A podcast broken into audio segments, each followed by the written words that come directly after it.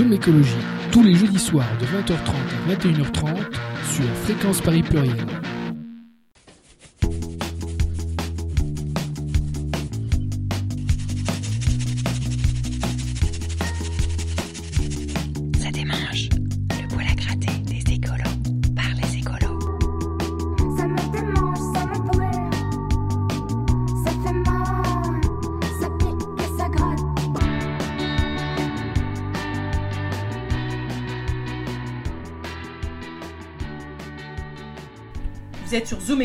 Fréquence Paris Pluriel 106.3. On vous partage aujourd'hui un manuel d'autodéfense affective et on s'est rendu pour ça donc euh, à des rencontres d'écologie anticapitaliste qui ont eu lieu à Marseille du 6 au 9 avril 2023.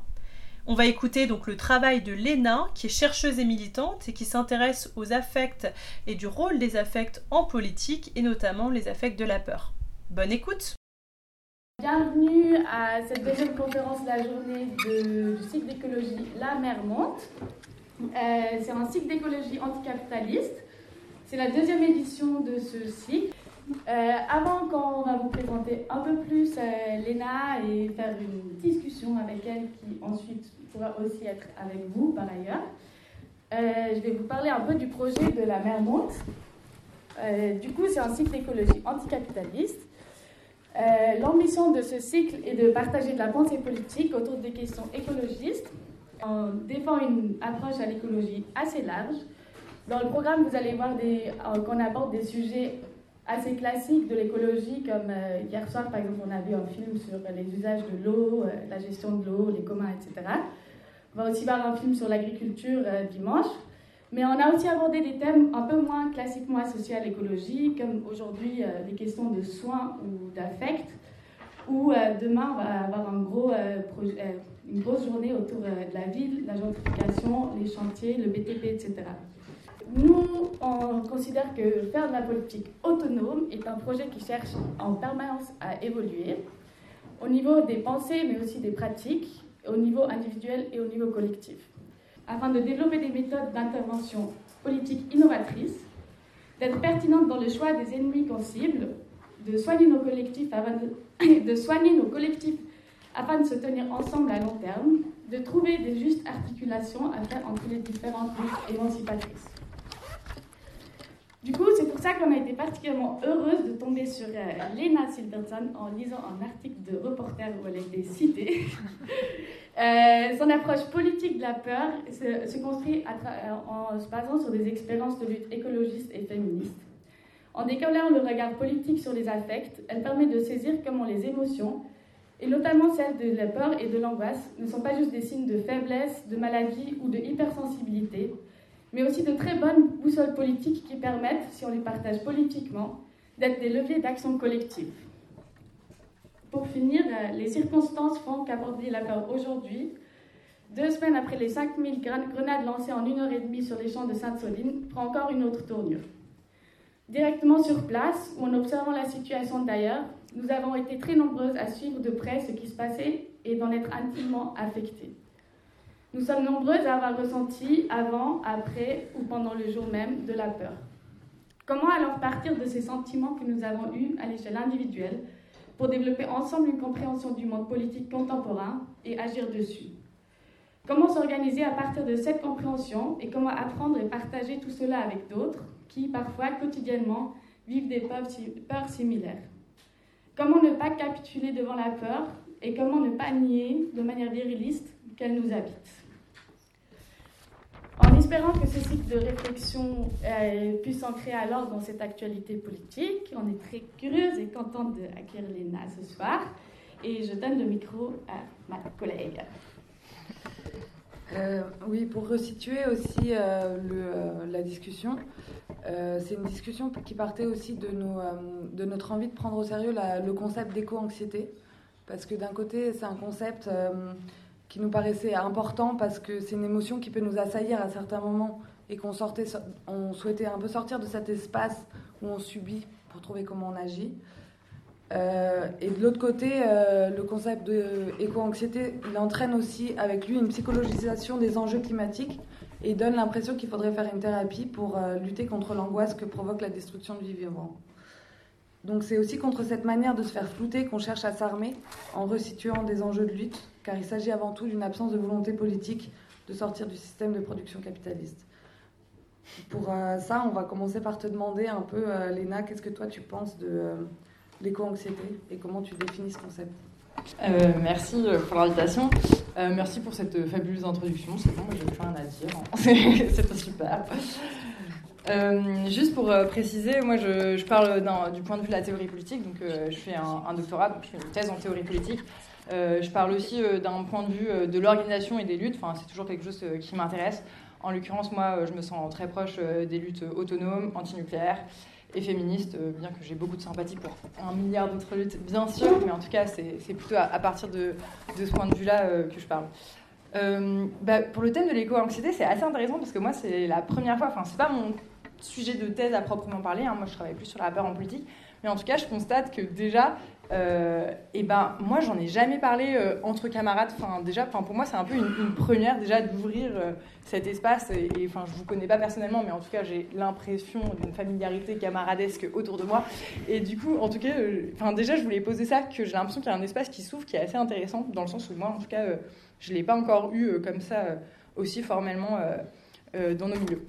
Et euh, qu'est-ce que je pense de l'éco-anxiété? Bah, Déjà, pour revenir, enfin, juste pour qu'on soit un peu d'accord sur qu'est-ce que c'est déjà l'éco-anxiété, euh, moi, en tout cas, euh, j'y vois, et c'est souvent comme ça que ça a été mobilisé dernièrement, hein, dans, les médias notamment, sentiment d'insécurité, d'angoisse, d'incertitude liés au ravage écologique en cours. Ça a été souvent aussi mobilisé avec un autre concept qui est celui de solastalgie, qui va être la perte de réconfort et la détresse qu'on peut ressentir face à un paysage ou à un environnement autour de nous qui va se dégrader. Donc euh, solastalgie en lien aussi avec la nostalgie, euh, et donc qui n'est pas lié à un, pays qui serait loin de nous et qu'on aurait perdu. Donc euh, ça peut être la nostalgie, mais au contraire, c'est d'être quitté par le pays au sens où l'environnement autour de nous se dégrade tellement rapidement qu'on on, ressent cette détresse-là. Qu'est-ce qu'on fait de, de ces concepts qui, pour l'éco-anxiété, ça date des années 90 C'est une journaliste qui avait inventé ce mot. Ça a été beaucoup repris et popularisé par un philosophe qui s'appelle Glenn Albrecht, qui est australien. Pareil pour la solastalgie. Donc c'est intéressant déjà de, de voir que ça vient de la philosophie. Néanmoins, euh, maintenant, c'est beaucoup utilisé aussi euh, par euh, des études comportementales, par des psychologues, par des gouvernements, par l'appareil médiatique, et ça pose bien sûr bien, bien plus questions. Euh, bon, qu'est-ce que j'en pense? Déjà, on est obligé, enfin, en tant que, en tout cas, côté de la lutte, en tout cas, d'avoir un fort scepticisme, en fait, d'emblée.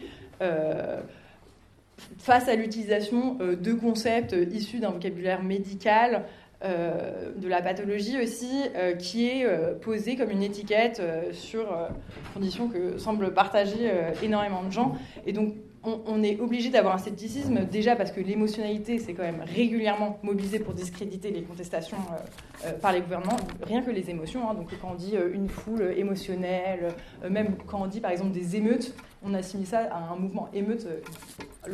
On voit la, proximité avec émotion, et donc c'est une, forme de, discrédit en fait euh, des formes de contestation, de, les assigner à une émotionnalité, à quelque chose qui serait sous-politique finalement.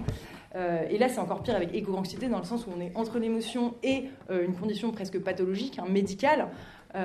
Et donc, voilà, donc de, pathologisation des luttes, qui est aussi un, moyen historique pour divers gouvernements et divers euh, personnes au pouvoir de, discréditer euh, des gens pas d'accord avec eux. Euh, en tant que féministe, on peut se rappeler de la place qu'occupe la figure de la femme hystérique et à quel point c'est souvent mobilisé en fait pour discréditer des femmes qui expriment leur opposition.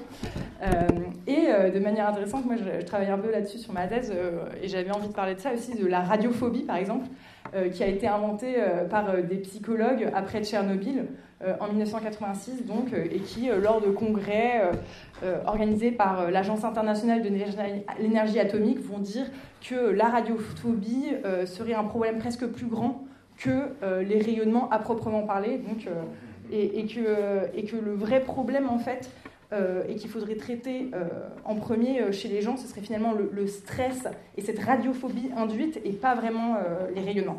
Et en fait, encore dix ans après, dans certains rapports, on a des interventions de psychologues qui prennent donc, la parole pour expliquer à quel point la radiophobie est un problème. Et là, euh, il y a encore 20 ans, euh, Loukachenko explique que euh, oui, euh, l'installation de nouvelles centrales nucléaires ne devrait pas dépendre de la radiophobie. Enfin voilà. En tout cas, tout ça pour, pour montrer qu'il y a beaucoup d'antécédents, hein, qu'on pense aux femmes dites hystériques ou aux opposants au nucléaire dits radiophobes, et qu'on n'est pas à l'abri en fait qu'il y ait des choses similaires.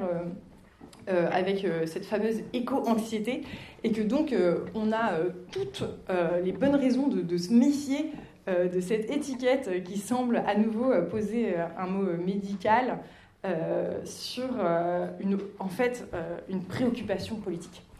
Euh, et parce que effectivement, hein, c'est une manière assez euh, subtile de déplacer euh, une préoccupation politique sur, dans un registre thérapeutique et qui donc doit être euh, résolu au niveau individuel et celui de la thérapie. Enfin, bien sûr, hein, euh, la thérapie peut être collective aussi, mais en tout cas, euh, dans le sens commun, on a vraiment cette opposition. Euh, et, donc, euh, on voit bien qu'on essaye de prendre un problème qui, au début, est collectif pour le mettre sur un registre individuel. Et ça, ça peut poser problème et on a raison de s'en méfier. Euh, je trouve que c'est quand même un peu intéressant et j'ai pas envie de le jeter tout de suite à la poubelle euh, parce que j'ai l'impression que ça a pas mal parlé quand même euh, ces derniers temps, qu'il y a pas mal de médias qui s'en sont saisis, mais aussi pas mal de gens, et que quelque part, on a l'impression quand même que ce mot euh, posait quelque chose sur un ressenti euh, que des personnes avaient effectivement. Euh, et c'est un peu l'endroit, et moi je fais partie d'une revue qui s'appelle Terrestre, et on avait publié une tribune, par exemple, d'une scientifique qui s'appelait Quand la catastrophe est votre boulot quotidien, et cette tribune avait été énormément partagée, et c'était clairement une tribune éco-anxieuse, quoi. Et en tout cas, enfin voilà, c'est- juste pour citer un exemple, et on se rend bien compte qu'il y, a- quand même des gens qui arrivent à mettre quelque chose derrière ce mot, que ça vient nous parler, et que quelque part, ça peut euh, soulager un endroit d'avoir enfin un, mot posé euh, sur ce ressenti. Et, c'est à, cet endroit-là que j'ai pas envie de le discréditer totalement, notamment parce que moi j'hérite beaucoup de la, phénoménologie euh, féministe, euh, qui part du postulat que nos corps ont des choses à nous apprendre qui ne sont pas donc euh, le résultat euh, euh, de principes abstraits ou de lecture, mais bien euh, d'expériences vécues, d'expériences incarnées, et que ces choses-là, c'est des savoirs aussi, et qu'on peut en apprendre des choses. Et, si on approche l'éco-anxiété par cette voie-là, par cette voie euh, féministe qui nous dit qu'en fait, euh, nos corps, nos émotions ont des choses à nous apprendre, euh, et ben, je trouve que ça devient tout de suite beaucoup plus intéressant. Quoi. Bah oui, du coup, tu as déjà un peu commencé, mais peut-être euh, tu peux nous dire un peu euh, qu'est-ce qui t'a amené à t'intéresser euh, spécifiquement à la question en peur, de la peur en politique, peut-être, et au niveau militant, mais aussi au niveau universitaire? Ouais. Bah, je pense qu'il faut être très honnête. Et je, moi, je rejette souvent un peu la, distinction qui est faite entre espace académique, sérieux, neutre, euh, et l'espace de l'intime qui serait émotionnel et tout ça. Et donc là, je vais avouer en espace public voilà, que je suis terrorisée. Et que c'est une raison personnelle, euh, c'est une raison affective, c'est une raison qui m'est propre, quoi, de, de m'intéresser à ça. Et. euh, mais, c'est aussi bien évidemment le, le résultat d'un constat en fait, que je fais dans, les- dans nos luttes, euh, qui est celui d'une espèce de double impasse entre, d'un côté, on sent que notre boulot euh, en tant que personne qui lutte, c'est d'alerter les gens, euh, c'est d'amener des informations toujours plus anxiogènes à des gens. Et on voit que la- l'alternative, ce serait. Et, et en même temps, on a l'impression que créer toujours plus d'anxiété, c'est pas forcément le, la chose la plus efficace. Le problème, c'est que, et c'est aussi une voie qui est choisie par certaines associations, c'est il faut pas faire trop peur aux gens, euh, il faut avoir un discours positif, euh, c'est donc de lisser le discours, etc. Et, j'ai l'impression que les, deux sont un peu une impasse, quoi. Enfin, à la fois, on sent que, voilà, euh, amener toujours plus de d'informations et de contenu, et, même, en fait, on est dans, baigné dans une actualité qui déjà est, est anxiogène. Et lisser cette réalité n'a aucun intérêt non plus. Et donc, enfin, moi, j'ai l'impression d'une espèce de forme d'impasse. Et moi, je trouve que, enfin, je me suis dit, la solution, ça peut pas être de lisser euh, la vérité, euh, euh, ni de continuer comme on fait. Et donc, je me dis, bah, en fait, il faut réinventer littéralement, enfin, genre réinventer de fond en comble notre rapport à, à la peur, en fait. Genre, et ça veut dire quoi En fait, si on dit oui, en fait, on est continuellement baigné dans un flot de réalité et d'informations anxiogènes, mais on doit composer avec ça. Et qu'est-ce que ça veut dire de prendre ça à bras le corps? Et donc ça, c'est d'un point de vue de la lutte euh, que ça m'intéressait. Et donc voilà, ressenti personnel, euh, constat politique au sein de nos luttes. Et euh, mon privilège, c'est que j'ai pas mal étudié et du coup, j'ai un fort ancrage théorique féministe. Et je pense que c'est aussi mon ancrage théorique féministe qui m'amène à cet endroit et à cet intérêt pour nos affects. Et j'ai notamment en tête des textes des années 70 du mouvement des libérations des femmes, et notamment euh, un texte de Sandra Libarski qui s'appelle euh, euh, vers, une phénoménologie de la conscience féministe, donc là je traduis directement, mais qui est assez intéressant et dans lequel elle, critique les théories très marxistes qui à l'époque étaient dominantes en fait dans les mouvements révolutionnaires.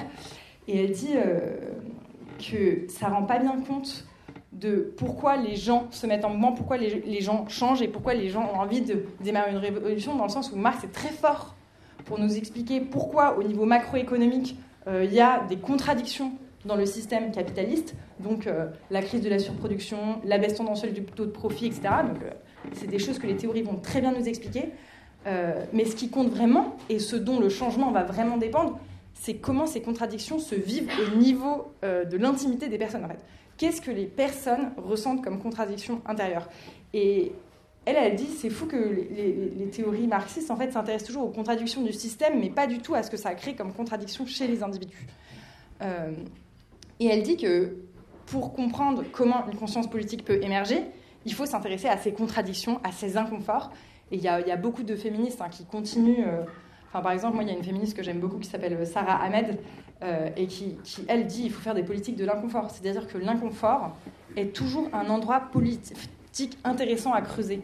Et, et cet endroit de l'inconfort, de la contradiction vécue interne, euh, c'est l'endroit euh, qu'il faut creuser.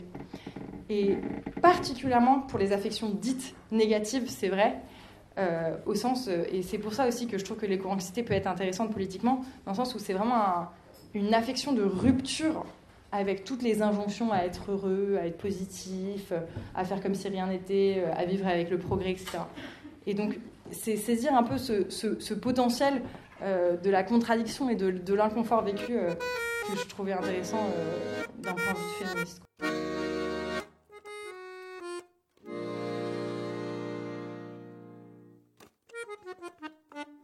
Chacun a son potager. L'arrêt du réchauffement et d'affaires comportement. Mais mon sol tout sec donne foi au rapport du GIEC qui, en chaque saison, nous promettent l'Armageddon. Pourquoi faire ces graines à l'heure de l'anthropocène? On finit cocopélie si l'humus est tout rôti. Ma foi est en mienne, je néglige ma grelinette. Et face à l'holocauste, que peut mon lombricompost? J'arrive plus à jardiner. J'ai trop d'éco-anxiété. Chaque nouveau livre me résigne. Surtout de Pablo Servigne Et j'arrive plus à jardiner. J'ai trop d'éco-anxiété Dans le canapé je mange des chips. En attendant l'apocalypse Depuis que je suis minot, je fais popo dans les copeaux Et même à un âge mûr, mes chiures tombent dans la sueur Quelque chose me stresse tout au fond de mes toilettes sèches. Je veux pas que mes étrons justifient de des troncs. Je mets plus de végétaux sur les crottes au fond du son. Pas un épicéa ne périra pour mon caca. Vouloir que ça sente pas, c'est un truc de petit bourgeois. C'est ce que j'ai rétorqué à tous mes voisins de palier. J'arrive plus à me soulager. J'ai trop d'éco-anxiété. Je veux pas me torcher le sphincter avec la forêt primaire et j'arrive plus à me soulager. J'ai trop d'éco-anxiété, j'ai perdu toute vie sociale, pas la faute de mon trou de balle. Mes voisins pétitionnent pour chasser de la location. L'occasion est trop bonne d'essayer l'autoconstruction. Bâtir un toit éthique, une maison bioclimatique. Je veux tâter de la taloche, même si je suis ultra gauche. Ça me turlupine en passant ma barbotine. J'ai dû poser une panne sur un gros nœud de Hartmann. Quel est le bilan carbone de mes vis, de mes crémones? Et mes panneaux solaires sont-ils tous vernaculaires J'arrive plus à bricoler. J'ai trop d'éco-anxiété.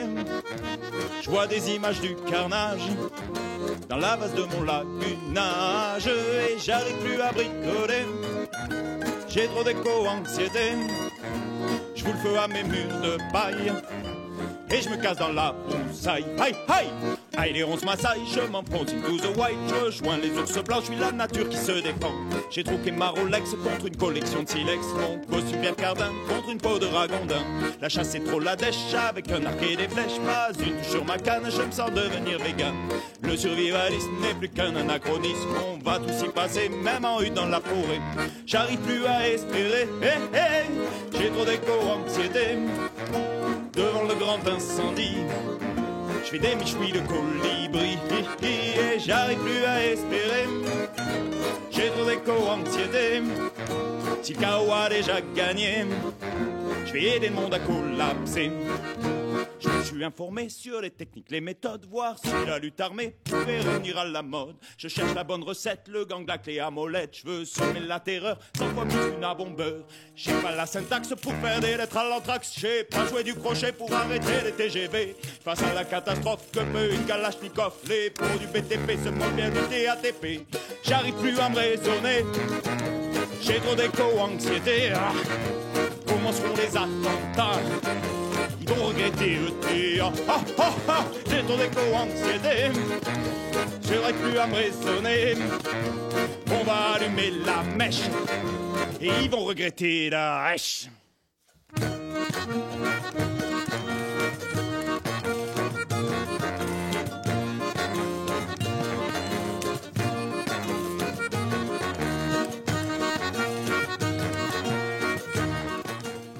Ce moment-là, je sais que là, tout de suite, euh, ma dépression écolo vient de finir.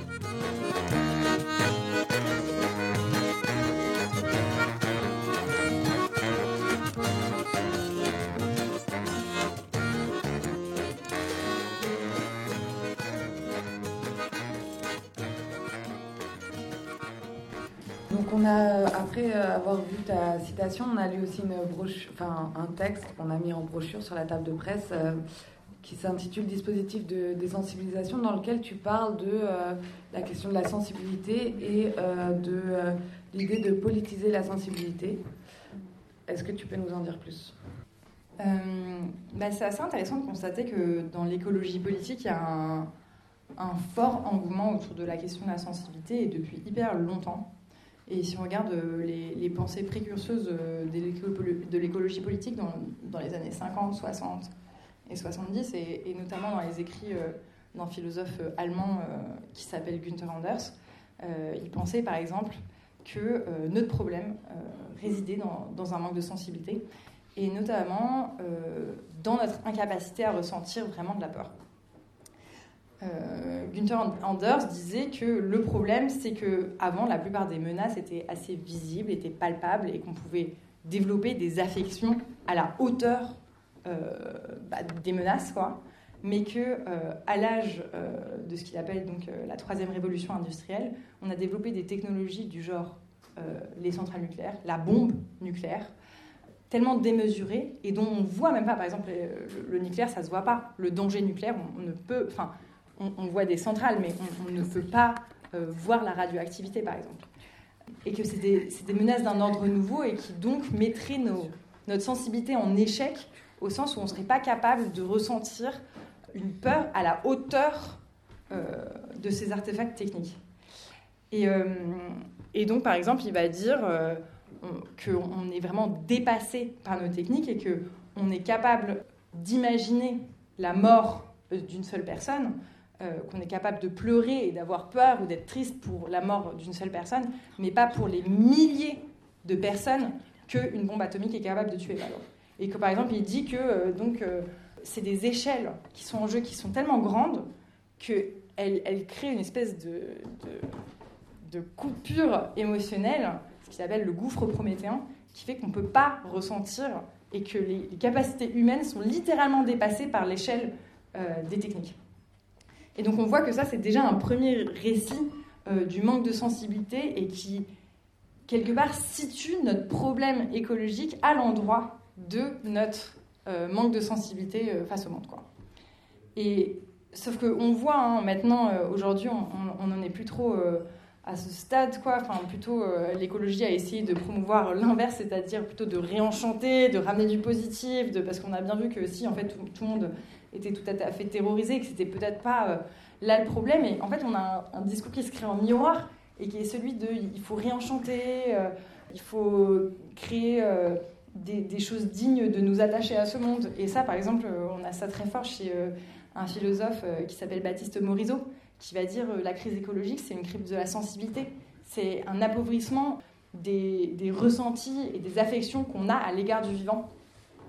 Et il dit donc qu'il faut retisser euh, des liens positifs, d'attachement, euh, d'émerveillement. Il dit il faut, voilà, il faut, il faut ressusciter l'émerveillement vis-à-vis du vivant. Et donc on, voit que voilà, en écologie politique, il y a beaucoup de personnes qui pensent que finalement notre problème serait lié à un euh, défaut de sensibilité, à un manque de sensibilité. Et je trouve qu'à la fois c'est intéressant et à la fois moi je, suis totalement cette idée que euh, la révolution euh, ne peut pas advenir que grâce à des nouvelles idées et grâce à des nouvelles euh, formes d'organisation politique, mais doit aussi advenir par des nouvelles manières d'être, des nouvelles manières de se subjectiver, des nouvelles manières de se ressentir. Je, suis totalement en phase avec ça, mais j'ai l'impression qu'il y a un peu une tautologie dans le, raisonnement, dans le sens où le problème naît d'un manque d'affect et du coup la solution serait l'affect, mais on ne sait pas. Mais comme le problème naît précisément du manque, on se demande comment faire advenir ces affects. Et, je trouve qu'on a l'impression que c'est comme si on essayait de résoudre euh, le symptôme du problème et pas le problème. Dans le sens où, pour moi, en tout cas, euh, et bon là, j'ai beaucoup de désaccords avec Frédéric Lordon, mais en tout cas, j'aime bien quand il dit euh, l'affect, ça n'explique jamais rien. Donc, euh, en l'occurrence, l'insensibilité, ça n'explique jamais rien. Il dit l'affect, c'est ce qu'il faut expliquer. Donc, euh, que si vous faites quelque chose, c'est pas parce que vous avez peur, il faut se demander pourquoi vous avez peur. Et c'est là qu'on va commencer à se poser des questions euh, euh, intéressantes sur le plan politique. Et, et pour cette question de la sensibilité ou de l'insensibilité, moi je trouve qu'il faut marcher le même chemin. Il ne faut pas se dire Euh, le problème c'est notre insensibilité. Il faut se dire Mais d'où vient cette sensibilité? De quoi on parle? Est-ce que l'insensibilité n'est pas euh, manufacturée, enfin une production pure et dure en fait de notre système euh, économique, de nos institutions culturelles, euh, de toutes sortes de choses en fait? De psychologues qui vont pathologiser par exemple la radiophobie, euh, d'artefacts techniques qui nous coupent littéralement. Ou enfin par exemple pensez quand, quand- quand on roule dans une voiture, c'est littéralement une machine à nous couper des sons extérieurs, de l'air, on respire un autre, notre propre air conditionné. Enfin voilà, il y a- donc il y, a- plein de, choses qui, se jouent à cet endroit-là et qui sont vraiment très rapidement inversées et, qui presque disparaissent en fait dans, ces analyses. Et, c'est pour ça que, moi je trouve, je trouve ça intéressant en fait de, de garder en tête qu'on ne peut pas construire des nouvelles subjectivités ou une nouvelle sensibilité euh, si on ne garde pas en fait le noyau agonistique conflictuel propre à tout exercice de la politique qui est qu'il faut s'opposer à ce qui crée cet état en premier lieu. Après, je, je pense néanmoins que ça reste important de, de mettre ces questions-là euh, en politique et, même si on, on voit bien qu'il y a beaucoup de gens qui, qui pratiquent une forme d'écologie sensible un peu euh, de- d'une conflictualité et, d'une offensive aussi qui, serait important de réinjecter dans ces pratiques. J'ai pas envie de les pareil de les balayer de balayer ça d'un revers de la main encore une fois euh, dans le sens où, les écoféministes notamment nous, nous apprennent que la division entre les humains et la nature elle se renforce avec tout un lot d'autres divisions, notamment la division genrée entre hommes et femmes, mais notamment aussi la division entre émotion et raison, corps et esprit, etc. etc. Qu'est-ce que ça veut dire? Ça veut dire que si on cherche à déconstruire en tant qu'écologiste cette distinction entre nature et humain, il faut aussi travailler, et ça se fera aussi en se réappropriant des caractéristiques dites féminines, euh, dites émotionnelles, euh, qui sont placées du côté du naturel, mais qu'il faut re-rendre en fait complètement humaines et, et écologiques. Voilà. Juste euh, ce que tu viens de dire, ça, ça donne un peu envie de demander. euh, ça fait longtemps pourtant qu'on entend parler d'instrumentalisation des affects. Mm. Et euh, donc, du coup, c'est quand même quelque chose qui existe. je sais pas. Qui existe. Enfin, c'est quelque chose qu'on entend quand même et qui est genre Ouais. une valeur Ouais. qui est donnée. Ouais, bah, la question de l'instrumentalisation des affects, elle, est- elle est importante. Et moi, c'est pour ça que j'ai tendance à dire, en fait, il, il faut prendre les affects au sérieux dans nos milieux, dans le sens où si nous, on s'en occupe pas, en fait, il y a d'autres personnes qui s'en occupent. Et typiquement, avoir peur, euh, c'est pas quelque chose qui. euh, parce que tout à l'heure, je, prônais les politiques de l'inconfort et le, potentiel de la peur, etc. Mais avoir peur, c'est pas. euh, nécessairement quelque chose de super impuissantant quoi enfin effe- effectivement pas du tout même et c'est plutôt quelque chose qui nous laisse vulnérables c'est plutôt quelque chose qui peut être instrumentalisé par des acteurs extérieurs et ce dont les forces d'extrême droite ne vont pas euh, se priver en fait. Et donc c'est pour ça que je parle d'autodéfense affective dans le sens où pour moi si nous on s'occupe de ce qu'on ressent et ben on se rend aussi plus forte et fort collectivement euh, pour pas se laisser euh, bassiner par d'autres personnes justement. Et, c'est pour ça que, que, ouais, que la réappropriation aussi, elle, elle me semble euh, hyper importante quoi, à cet endroit, justement pour contrer les phénomènes euh, d'instrumentalisation. Parce que les affects, en fait, c'est pour ça que c'est un peu paradoxal que c'est été délaissé de nos pensées, de nos pratiques politiques, dans le sens où c'est du pouvoir, en fait. Enfin, littéralement, c'est ce qui nous affecte, c'est ce qui nous bouge, c'est ce qui nous meut, c'est ce qui nous émeut. Et du coup, c'est. Voilà. Enfin, Bon, je vais pas tisser la métaphore du mouvement et de l'émotion, mais on voit l'idée, quoi. Euh, oui, bah, du coup, en fait, quand tu as rencontré, justement, tu nous as un peu fait un petit cours de théorie politique et comment la peur était euh, théorisée euh, avant toi en théorie politique. et, euh, et du coup, je sais pas, euh, peut-être tu pourrais nous en dire un peu plus parce qu'en effet, ça fait suite à cette, euh, euh, cette réflexion sur l'instrumentalisation euh, des affects et un peu que tu nous avais expliqué que beaucoup, euh, euh, la peur avait été euh, euh, conceptualisée comme euh, une- un affect euh, dans lequel justement un peuple euh, va être soumis, euh, paralysé, euh, va succomber à, à des régimes autoritaires, etc. Du coup, peut-être euh, tu pourrais nous en parler de ça. Et ensuite, euh, ça nous intéressait bien que tu nous expliques un peu plus euh, les expériences politiques sur lesquelles, du coup, toi, tu fais ton, ta, ta contre-proposition et notamment, justement, euh, par exemple, les féministes euh, des années 70, etc. Hmm. Ouais. J'aime bien cette horizon. Comment la, la peur a été conceptualisée avant toi Euh, Non, bah, enfin, en tout cas, moi, ce que je constate, c'est que, que les penseurs et penseuses, en l'occurrence beaucoup plus des penseurs euh, à gauche euh, et dans ce qu'on appelle l'ultra-gauche, ont, ont souvent pensé la, la peur justement sous le prisme du danger autoritaire, dans le sens où on, on va beaucoup critiquer en fait l'instrumentalisation et l'utilisation de la peur par les dominants euh, pour prendre plus de pouvoir et pour euh, parce que voilà on crée toujours de la peur pour se poser soi-même en, sauveur. Et ça ça a été beaucoup critiqué. Et à juste titre en fait c'est ce qui se passe euh, encore très souvent et très fréquemment. Et, je pense effectivement que, que des contextes de peur généralisée peuvent euh, fournir un terreau à des prises de pouvoir euh, euh, plus ou moins autoritaires ou même euh, fascistes euh, mais, moi, je, trouve que ce qui n'a pas été assez regardé, c'est comment, oui, enfin, c'est ce que je disais, hein, justement, c'est comment nous, on peut s'auto-défendre, enfin, comment on peut se défendre, comment nous, on peut faire une politique de la peur, mais pas une politique de la peur au sens d'instrumentaliser les peurs des autres personnes pour prendre du pouvoir, mais une politique de la peur au sens de prendre politiquement en compte et utiliser politiquement nos peurs et en faire quelque chose, les habiter et les travailler. Et, d'où cette question de la politique de la peur qui serait émancipatrice justement euh, et, que, et que moi je me posais quoi. Sur les, les, les exemples, euh, moi je travaille beaucoup sur un corpus euh, féministe historique du coup des années 70 et 80 euh, qui commence en fait avec le mouvement de libération des femmes et qui, qui après va plus sur des actions de type écoféministe en fait. Et pour moi ces personnes ont, vraiment initié des, des méthodes politiques assez intéressante et, ça ressemble un peu au- aussi à, ce qu'on a parlé. hein. Enfin, on a parlé tout à l'heure euh, des groupes euh, d'entraide, etc. Mais ce qui est intéressant avec euh, ces groupes, c'est que, enfin, c'est aucune autre condition que d'être affecté par le patriarcat. Enfin, c'est quand même des, des, des, des concernements très très larges, quoi. Et, et- et qui montrent en fait aussi la, la banalité de la souffrance. Enfin, on ne sait pas forcément toujours des affections psychologiques qui font que on a. Enfin, il y a bien sûr ça aussi, ça existe, mais il y a aussi en fait la banalité euh, des souffrances euh, psychologiques aussi que, que, tout le monde en fait. Et, pour moi, ces, militantes, elles étaient très fortes en fait euh, pour reconnaître ça et pour faire de la politique à partir de ça. Et elles, étaient très insatisfaites avec tous les, corpus théoriques qu'elles avaient à leur disposition et qui étaient pour la plupart en fait, même si c'était écrit par des révolutionnaires, écrit par des hommes blancs, valides, voilà, et, qui ne semblaient pas refléter en fait les réalités que elles, vivaient. Et donc elles, à cet égard, en fait, elles, ont juste développé juste une méthode de politique euh, qui s'appelait le consciousness raising et, euh, qui peut, enfin, ça ressemble en gros euh, à des cercles de parole, mais surtout avec cette idée que on va et, et Cathy Sarachay, donc qui va écrire un des manifestes du début, euh, elle écrit littéralement euh, nos sentiments mèneront à notre politique. Euh, nos sentiments mèneront à notre théorie qui mènera à notre politique.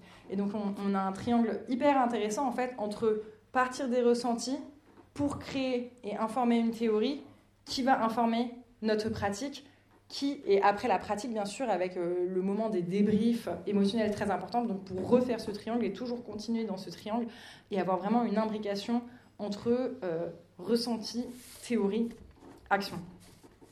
Et avec euh, cette idée que dire ses ressentis, c'est pas du tout évident. Et ce qui revient dans tous les témoignages des féministes, c'est vraiment que la peur de ressentir précisément, la peur de dire son ressenti, elle est énorme. Et parce que on a toute une et que même en fait c'est pas du tout quelque chose qui est clair pour nous. C'est pas on n'est pas on n'a pas un rapport immédiat à ce qu'on ressent. Et que en ce sens il faut créer des cadres, il faut créer euh, des endroits. Euh, Et il y a un certain nombre de règles, hein, euh, de prise de parole, d'égalité. Euh, il y a souvent des animatrices pour mettre en confiance justement et permettre à cette parole d'émerger et après discuter politiquement de ses ressentis. Et, ça fournit vraiment un, espace assez intéressant pour penser justement que- qu'est-ce que, comment on peut créer euh, de la théorie politique et des actions politiques plus incarnées et plus en prise tout simplement avec ce que vivent euh, les personnes qui portent ces actions. Et c'est très différent en fait de penser une, une action politique à partir de bon, qu'est-ce qui serait bien que euh, bon, qu'est-ce que, qu'est-ce que je ressens au, quotidien et comment à partir de ce vécu euh, j'ai envie euh, d'agir.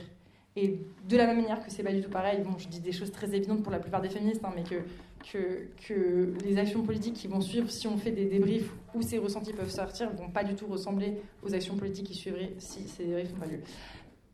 Ce qui est intéressant, c'est que forte de cet héritage, hein, des méthodes donc de tour de parole et de vraiment théorisation de l'importance du ressenti euh, pour comprendre la politique, euh, il y a les écoféministes qui vont essayer de, construire à partir de là et qui, elles, vont encore beaucoup plus loin dans le sens où elles vont carrément euh, articuler publiquement euh, leurs émotions et dire mais en fait euh, c'est du savoir politique au même titre euh, que nos revendications, euh, c'est quelque chose qui mérite d'être là au même titre que d'autres choses.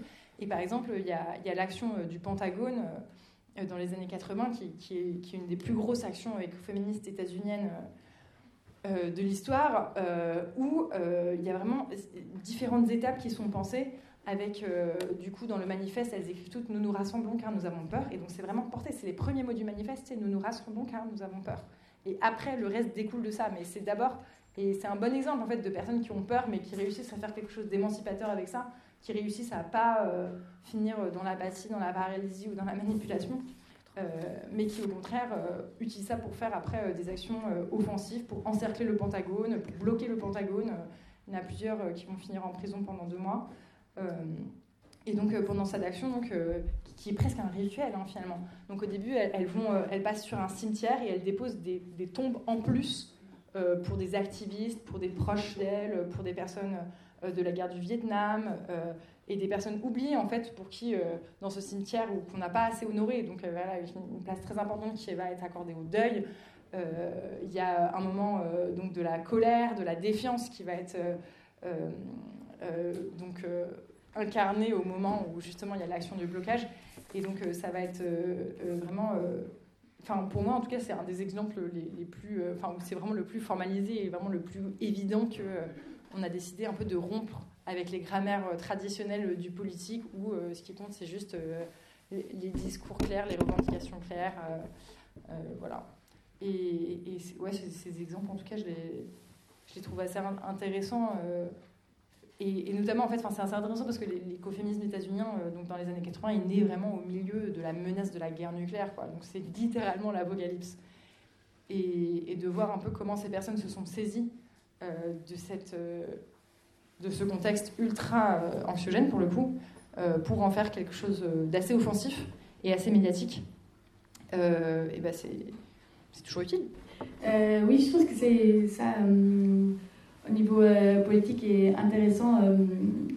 Peut-être à creuser, euh, c'est comment partir euh, du coup des, des ressentis, etc., pour en effet être dans un niveau d'action aussi offensif, Mm. euh, qui est souvent aussi reproché à la politique du ressenti, etc., d'être justement rester dans un, un niveau de cercle de parole, de Mhm. partage, de lamentation, culpabilisation, machin, et qui en effet euh, est pas forcément genre euh, où on sort pas beaucoup de, ce régime euh, de parole, etc. Et du coup, je sais pas si, si aussi, euh, je prends un peu en avance par rapport à notre dernière question qu'on voulait peut-être enlever, voilà. Euh, genre, je sais pas si tu as des exemples ou ouais, des articulations au-delà de cet exemple historique, ou même des méthodes de faire, comment justement euh, partir du ressenti, bah, tu l'as déjà un peu dit, mais euh, d'être dans des organisations politiques euh, aussi conflictuelles, peut-être euh, offensives, etc.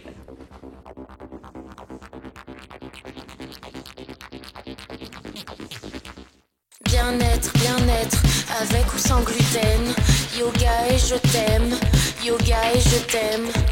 Bien-être, bien-être, avec ou sans gluten. Yoga et je t'aime, yoga et je t'aime. Yoga et je t'aime, yoga et je t'aime. Yoga et je t'aime, yoga et je t'aime.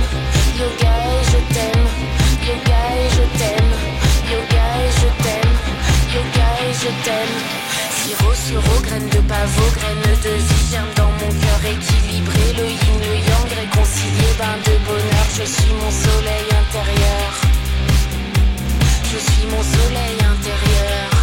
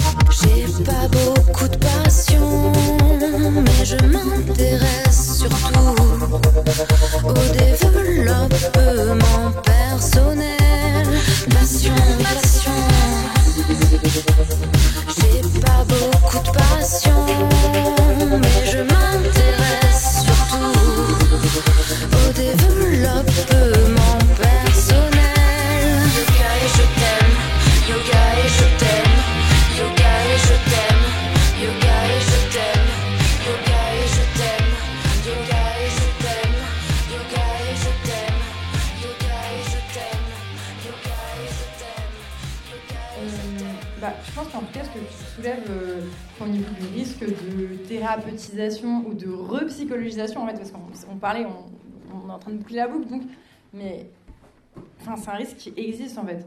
Et je, pense qu'effectivement, notamment euh, en France, il y a plein de, techniques euh, euh, qui à l'origine étaient féministes ou, de, l'écologie qui à l'origine étaient pratiquées dans des cercles militants ou même sur des blocages ou par des, groupes hyper militants qui en fait détachés de ces, pratiques perdent un peu de enfin perdent en tout cas leur vocation initiale et deviennent euh, plus euh, des outils de l'ordre du développement personnel quoi Euh, ça c'est un risque qui, existe et c'est assez intéressant de, lire les, débats des féministes plus tard en fait au fur et à mesure que ça avance il y en a beaucoup qui vont se démarquer et dire mais en fait nos cercles de parole c'est devenu littéralement la thérapie de groupe quoi Après, la question est est-ce que, est que la thérapie de groupe c'est mal et c'est pas. Enfin, je pense que c'est pas là qu'il faut le mettre, mais c'est juste de déplorer en tout cas la, la perte de lien euh, entre ce, triangle que j'ai esquissé, qui était pensé et pratiqué au début, entre euh, ressenti, théorie, action.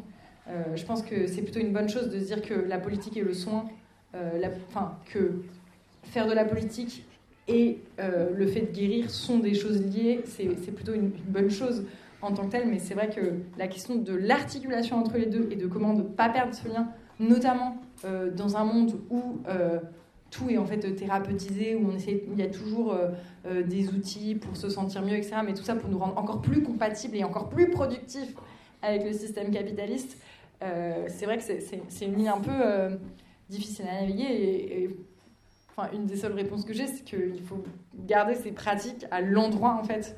Enfin, c'est vraiment une affaire de, contexte, de milieu, de, de et, beaucoup aussi de comment on se raconte les choses de pourquoi on les fait, en fait. Tout simplement. je dis des choses totalement euh, évidentes, mais, mais en fait, euh, c'est vraiment ça aussi, quoi. Et, on en revient aussi à ce, truc de, politiser ses propres ressentis, au sens où jamais se dire que là, ce qui a lieu, c'est un cercle de parole, c'est-à-dire des gens qui vont déverser vers, leur, vers l'extérieur leur intériorité, mais au contraire se dire que on partage nos impressions et genre bon désolé c'est un petit jeu de mots mais littéralement apprendre comme des impressions c'est-à-dire ce qui est imprimé par nous euh, enfin par le monde sur nous quoi et que c'est ça qu'on partage. Et que c'est en tant que tel que ça doit être analysé et donc qu'il faut jamais perdre voilà de, de vue que c'est ça qui nous intéresse c'est comment le, comment l'extérieur nous impacte et c'est pas une idée de voilà de, de, déverser son intégrité quoi. Enfin c'est pas de toute façon un affect c'est jamais ça quoi. C'est jamais quelque chose qui vient de dedans qui sort de dehors. C'est au contraire c'est comment on est mu et impacté par, par ce qu'on a autour de nous. Et euh, bah pour enfin moi pour des exemples enfin moi justement si je travaille là-dessus c'est que j'ai l'impression que c'est pas beaucoup euh, pratiqué en fait euh, aujourd'hui. Et j'ai l'impression que ça, ça, nous permettrait en tout cas de nous poser des questions totalement différentes, quoi.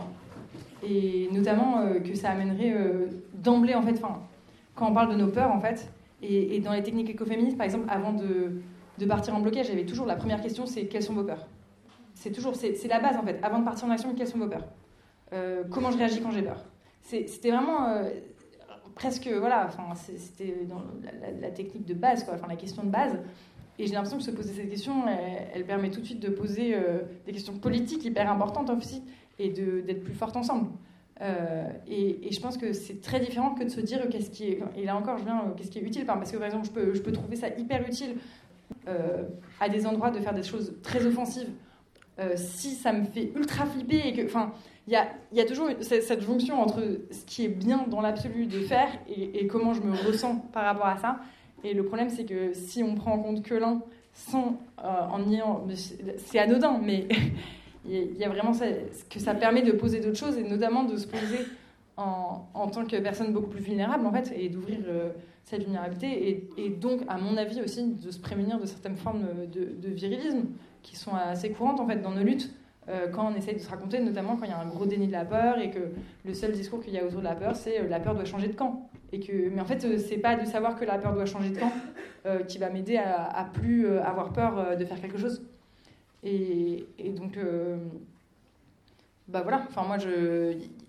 Juste donner une légitimité à ça, déconstruire cette dichotomie qui est littéralement un reliquat d'un cartésianisme entretenu aujourd'hui par nos systèmes capitalistes occidentaux. Enfin, et se dire qu'en en fait, c'est des formes de savoir et des formes d'action politique aussi tout aussi légitimes qui nous apportent d'autres choses. Ça permet aussi à d'autres gens de s'exprimer. En fait, quand on pose la question, au lieu de poser la question, euh, bon, qu'est-ce qu'on fait aujourd'hui? Comment vous vous sentez par rapport à ça? En fait, il y a d'autres personnes qui vont se sentir de parler euh, sur, des, sur des choses comme ça. Et, en ce sens, euh, ça peut être assez utile. C'est aussi quand, par exemple, on réfléchit à, à, faire quelque chose au lieu de juste poser le pour et le contre. Enfin, se demander, voilà, comment Enfin, créer juste une colonne, quoi, où on se dit, bah, comment je me sens par rapport à ça, quoi. Et, et c'est tout des micro-trucs. Et là, on a l'impression qu'on parle de vocabulaire, mais en fait, quand on utilise ça dans des groupes, enfin, vraiment, ça crée d'autres formes de prise de parole et il y a d'autres thèmes qui émergent.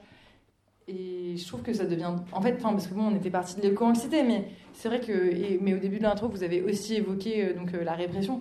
Et pour moi, euh, les questions des violences policières, euh, de à quel point en fait ça devient la guerre juste d'aller en manif, quoi. euh, Enfin, c'est la même chose. Et plus on fera un déni aussi sur la, la peur euh, que ça peut représenter pour beaucoup de personnes de s'exposer à ça, plus on perdra des gens en fait, juste qui reviendront pas, qui reviendront moins ou qui trouveront des. Enfin voilà. Mais en tout cas, se- se poser collectivement la question de ok, en fait, voilà ce que ça nous fait. Et qu'est-ce que ça fait de nous dire en face ce que ça nous fait Et qu'est-ce qu'on va faire Euh, Ça permet de poser vraiment autre chose dans, dans les espaces politiques. Euh, ben, merci beaucoup. Euh, on n'a plus de questions euh, de notre côté. On va ouvrir à, à la salle si vous avez des questions. En tout cas, c'était très précieux comme. Zoom écologie, tous les jeudis soirs de 20h30 à 21h30 sur Fréquence Paris Pluriel.